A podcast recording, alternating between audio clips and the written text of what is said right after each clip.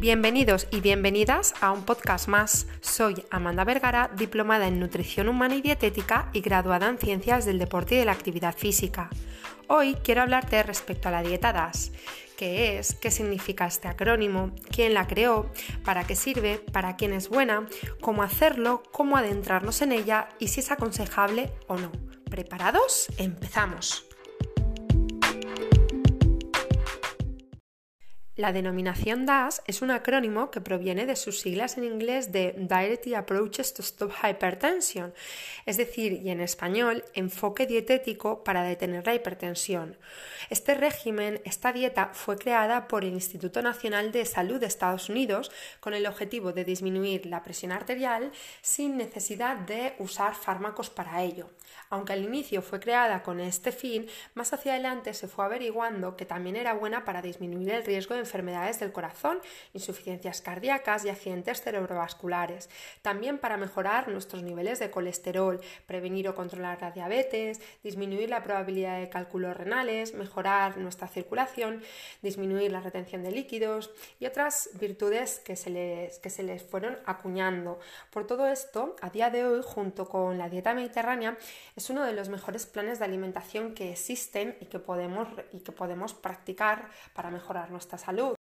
De hecho, según el ranking que elabora la Youth News and World Report, respecto a las mejores dietas que existen, la DAS junto con la mediterránea y la flexitariana son las mejores valoradas a día de hoy. Es decir, los expertos de nutrición nos dicen que los tres tipos de dietas, regímenes, planes de alimentación que podemos llevar a cabo para mejorar nuestra salud serían la dieta mediterránea, la dieta flexitariana y la dieta DAS de la cual estamos hablando hoy. Para centrarnos de nuevo en ella y caracterizarla mejor, vamos a, vamos a comentar un poquito en qué consiste este tipo de dieta. La dieta DAS es baja en sal. Eh, aparte de ser baja en sal, es rica en frutas, vegetales, granos enteros o cereales integrales y proteínas magras, como son por ejemplo el pescado, las carnes magras, los huevos, los lácteos desnatados.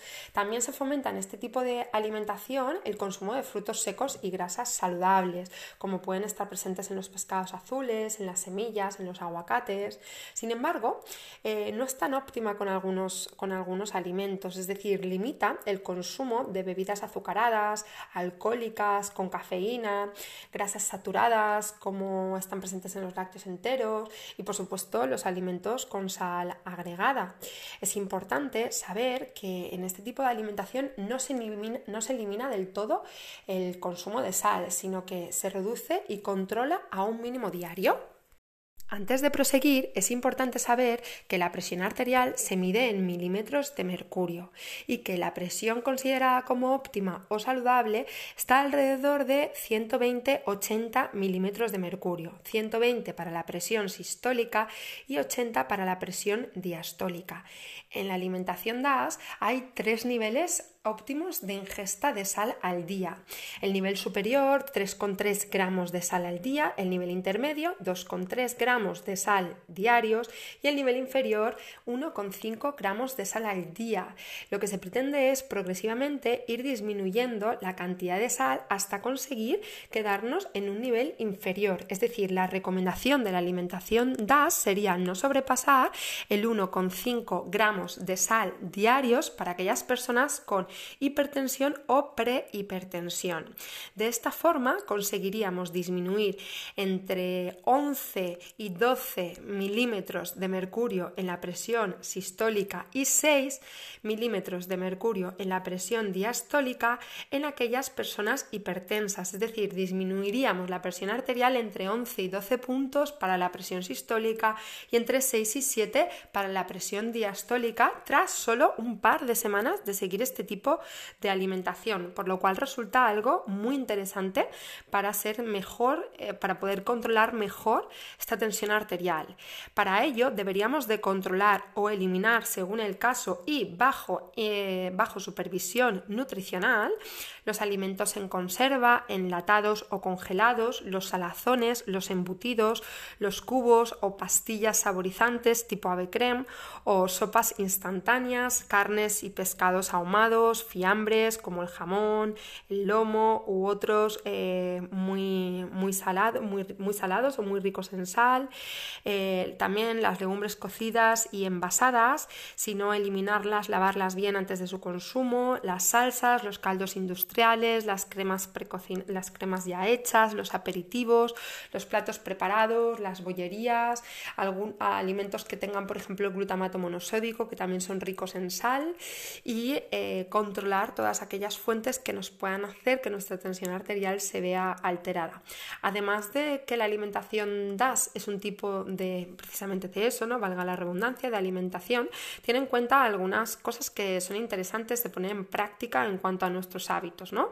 El ser conscientes de la importancia de ingerir suficiente cantidad de fruta y verdura en cada una de nuestras ingestas para disminuir la presión arterial. Esto es así porque tiene un aporte importante de sales minerales que nos ayudan a conseguirlo, como son el potasio y el magnesio. También se aconseja actividad física diaria de un mínimo de 30 minutos al día.